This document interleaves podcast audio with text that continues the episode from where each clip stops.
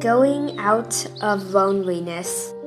Those who are unsocial and introverts are not used to care for others and receive care from others. Although they crave for warmth, it seems there is an intangible wall of ice that separates them from others.